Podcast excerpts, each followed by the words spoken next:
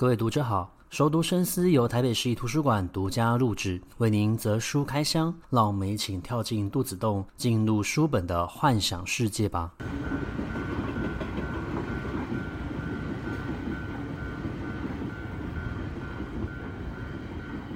各位听众好，欢迎回到熟读深思。今天的节目，我们要介绍一本如何跟高年级实习生的相处，也就是我们的自己的父母亲哦。那我觉得，呃，我们随着年纪渐长，我们当然的，我们的父母也会慢慢的呃老化啊、他们就会进入到乐龄的这个阶段了。那么，或许我们或多或少都会遇到有一点困扰，就是说，我们的父母年轻的时候好像也没有这么的。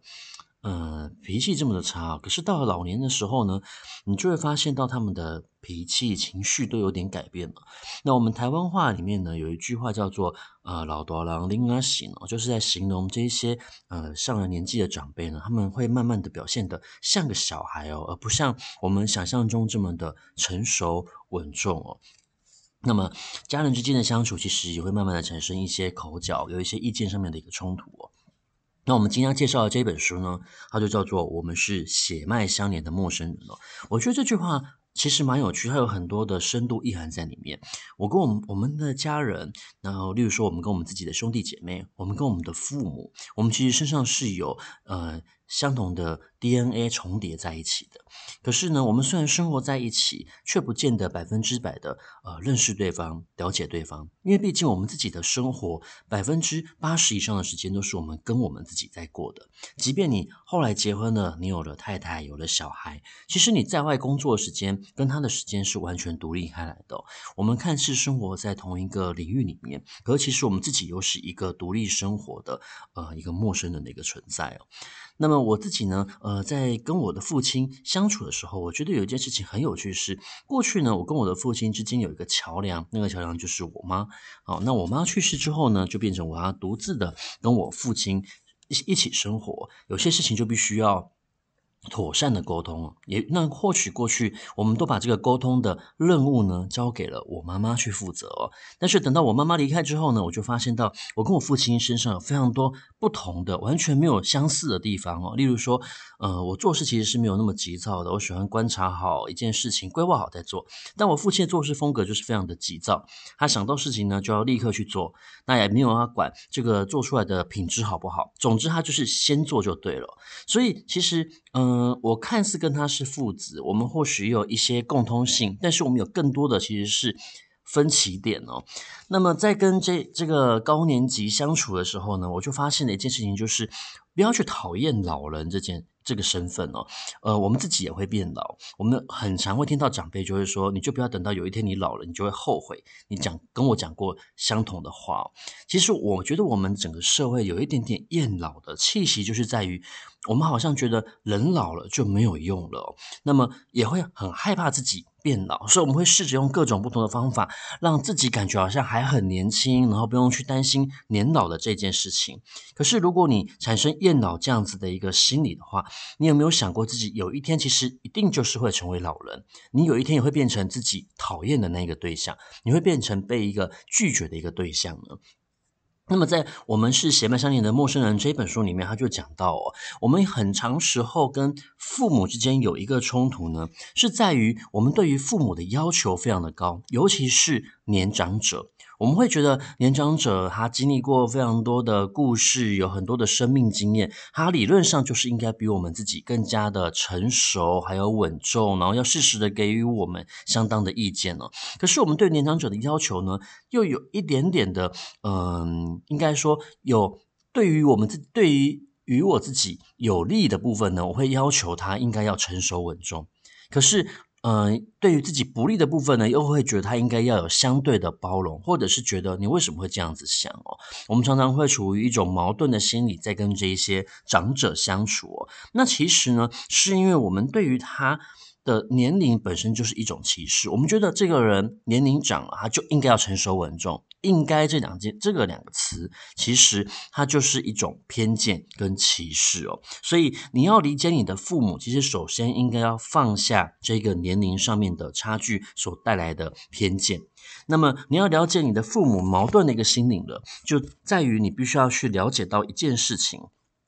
也就是我们的父母其实也会对于我们产生一些依赖的心理哦。那么这个依赖的心理是，他其实是知道子女应该会有自己的生活，长大之后他就会有自己的生活、自己的家庭要照顾。可是，在心理上面，他又很希望可以获得到子女的嗯呃，重视。所以呢，我们很常会听到。呃，长者他就会讲说，啊，没有关系啊，如果你很忙的话呢，你下一周再回来好了。或者是说，他会讲说，啊，如果你很忙的话，没关系，我可以自己去医院，不用你陪，我自己去就好了。我能，我还能够走啊，我自己眼睛都看得清楚，不需要你陪伴。可是，你有没有发现到一件事情？当你今天真的没有回家，或者是说，好，你就觉得他应该也可以自己去，你就让他自己去。回来之后呢，你就会发现到他心情很差，他会责怪你，他会有意无意的暗示你为什么没有陪我。一起去哦。那我们前面就讲过，其实长者对于我们其实会有产生一种依赖的心理，这个在情绪上面它会产生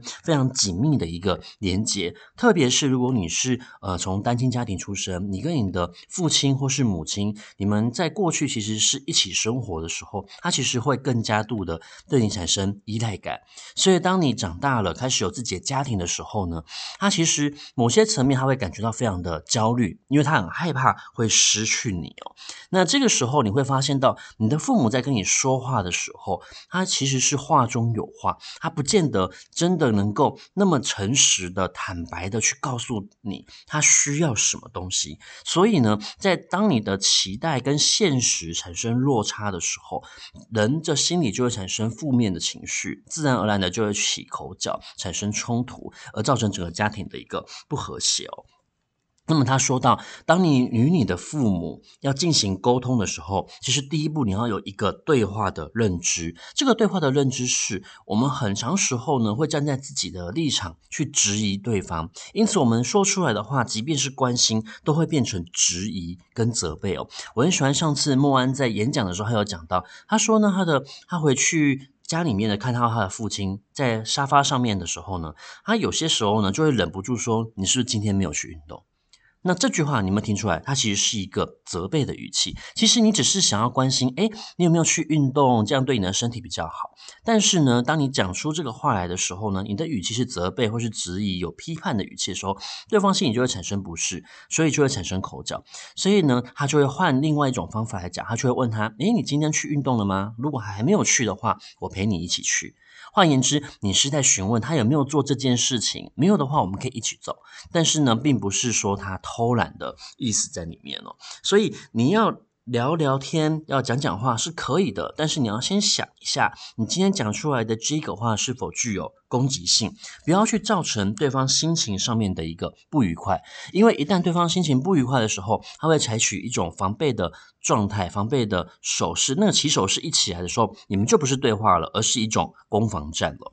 那我们前面讲过，其实父母对子女，子女对父母也好，我们就会产生一种依赖关系。可是当这种依赖关系它过度的时候呢，就产生一种融合关系，也就是父母会忘记自己其实是一个独立的个体，他会对你子女事事产生依赖。那么这样子的一个融合关系，会认定彼此是一体的。所以一旦你有一个想要分离的这个动作的时候呢，另外一方就会觉得这个关系被破坏了。然后他就会产生不满，最常见的其实就是婆媳的关系。好，那也就是，呃，婆婆可能会觉得我的儿子被媳妇夺走了，或是相反的。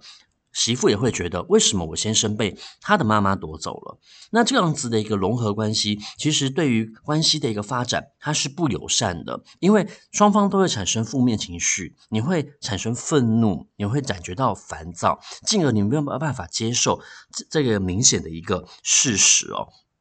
那它里面有讲到一个金字塔理论，我觉得非常的有趣啊。这个金字塔理论它是从卡普曼所提出来的，这个叫做心理柔性三角形理论，也就是嗯、在这个关系里面呢，有三种角色。一个是拯救者，再来是被害者，再来是加害者。也就是你刚开始在这个关系里面，你想好好的改善，你也确实改善了，双方都感觉到满意了。这你是一个拯救者，你是一个 saver。可是呢，你拯救久了之后，大家对你产生依赖的一个心理，你觉得自己的生活空间，或者是说你自己的独立空间受到了挤压压迫的时候呢，你就会变成被害者。可是你同时又是一个拯救者，你还是持续的在付出嘛。那么负面情绪一旦累积过度的时候呢，你就会变成一位加害者，你就会在某些关系上面也会挑挑三拣四的，或者是会直接说出你对对方的一个不满，然后产生攻击性。所以，呃，这样子的一个关系呢，它其实是相对应的哦，它没有一个顺序，也就是你随时都会变成某一个角色，在这个关系里面，你就会同时是一个拯救者，同时是一个被害者，也同时是一个加害者哦。那这样子的一个呃心情、心理上面的一个变化，其实对于我们的关系是不好的。所以呢，作者在这本书里面，他就有提到了，我们其实跟我们的父母，我们是血脉相连的。可是，其实同时，我们自己也是一个独立的个体。那么，这个件事情要改善、要改变的，其实是要协助你的父母去认识到，其实他自己也是一个独立的个体。为什么要协助父母去认知到这件事情？是因为父母在家庭生活关系很久了，他把他很多的时间，十年、二十年的时间，都花费在子女的身上，他去照顾这个家庭，教养养他们，然后去工作养活他们。他的生活因为家庭的关系，其实是慢慢在缩小，他也慢慢的失去了他过去非常亲密的好友朋友哦。他剩下来的其实就是他的呃另外一半。他的伴侣以及就是他的子女，所以当子女今天要离巢，或是子女很明确的表态，我有自己的生活要过，我没有办法把我所有的精力都放在你身上的时候，父母其实有些时候他感觉到的其实是一种背叛感，他会觉得我付出了这么多在你的身上，为什么你说走就走了呢？那你没有办法怪你的父母产生这样子的想法，因为确实他产生这样想法也是很正常的，人很自然的就会觉得我今天有付出，就是应该要有收获嘛。我们在传统。这种社会里面呢，我们会觉得，呃，养儿就是要防老，所以你怎么可以不照顾我呢？虽然这样子的想法已经慢慢的，呃，在现实生活之中已经有点没有办法很确实的，因为我们慢慢的意识到，其实子女不是父母的所有物，他也不是你的所有品。他其实是一个独立的个体，你其实只是把他生下来在这个世界上，然后你也尽到了你的责任，去好好的教养他了。可是他未来的人生其实是他必须要自己负责的，还有他自己的生活要过。同样的，父母其实他照顾你久了之后，他会忘记自己自己可以拥有属于自己的生活。所以你要陪伴你的父母，同时你要让他可以慢慢的能够自立。特别是当你的父母可能失去他另外一半，他心里面。嗯的某一块缺少了，他失去了一个依赖对象的时候，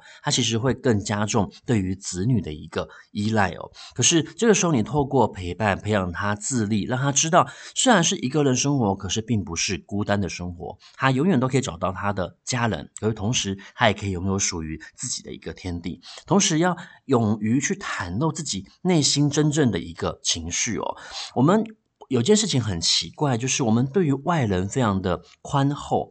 例如我们的朋友，例如我们的嗯公司的同事，他犯了一些错的时候呢，你会选择包容他。但是你有没有发现到，当你回家面对你的家人，他做了一件小事错的时候呢，你会用非常严厉的口气去指责他的不对。换言之，我们对于我们自己的家人，其实都是相对严厉的，因为我们的关系太过于亲密了。亲密其实会生雾慢，同时会让你打开一个滤镜，觉得他应该就是要懂我，他怎么会不懂呢？所以当他表现出我其其实真的不太懂你要什么的时候呢，你会感觉到背叛，你会感觉到。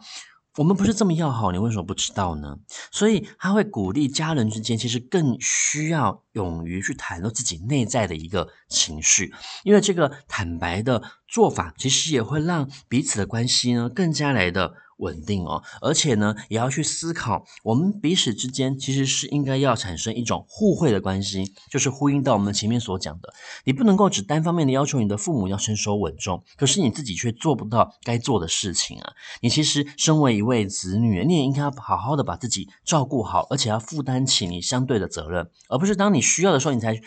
回头又去找你的父母，希望你的父母帮你解决你的困难跟麻烦哦。所以关系必须要是互惠的，他才不会走入到我们刚刚所讲过的卡普曼的三种身份：拯救者、被害者、加害者。最重要的是，我们不论到哪一个年纪，不论你先是单身还是已婚，不论你今天是父母正在照顾你年幼的小孩，还是你的小孩已经大了，准备离巢了，然后你开始要面对你自己个人的退休的生活了。那永远告诉自己的是，你的人生其实是属于你自己的，你其实是可以自立的，而且也只有你自己可以为你的人生决定要上哪一种颜色，你要过怎么样的生活？我们虽然是家人，可以互相扶持跟照顾，可是也要记得，你的家人绝对不是你的所有物。每一个人在每一个家庭里面，他都其实都是一个独立的个体。终究你要过你自己的生活。那今天这本书我觉得蛮有趣的，哈，开导我非常多的观念，特别是跟我的父亲相处。